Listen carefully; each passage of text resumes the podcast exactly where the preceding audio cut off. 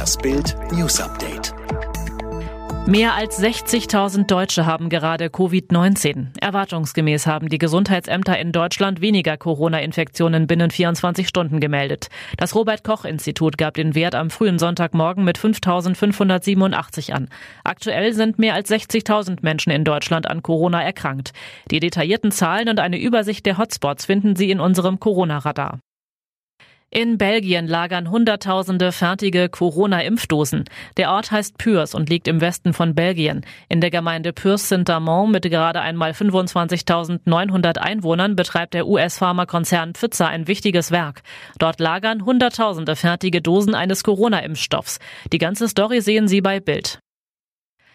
Asylzuwanderer häufiger tatverdächtig. Bei jeder achten schweren Körperverletzung seit 2015 sind Asylzuwanderer tatverdächtig. Das berichtet die Welt am Sonntag und beruft sich dabei auf eine Sonderauswertung der polizeilichen Kriminalstatistik durch das Bundeskriminalamt. Heißt, Asylzuwanderer sind bei schweren Gewalttaten überrepräsentiert, da sie nur etwa ein Fünfzigstel der Gesamtbevölkerung repräsentieren.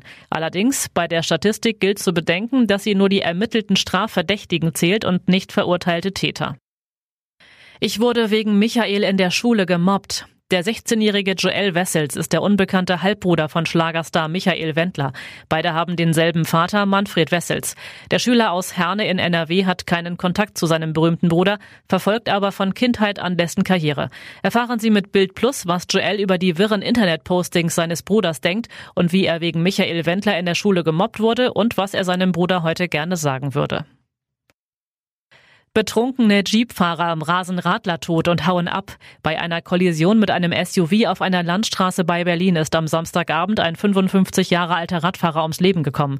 Der Jeep sei einfach weitergefahren, dann aber nach Zeugenhinweisen auf der B273 stehend aufgefunden worden, sagte eine Sprecherin der Polizei Brandenburg. Es befanden sich zwei Personen am Fahrzeug, beide waren alkoholisiert. Die Männer wurden festgenommen. Wer von beiden gefahren ist, ist bislang noch nicht ermittelt.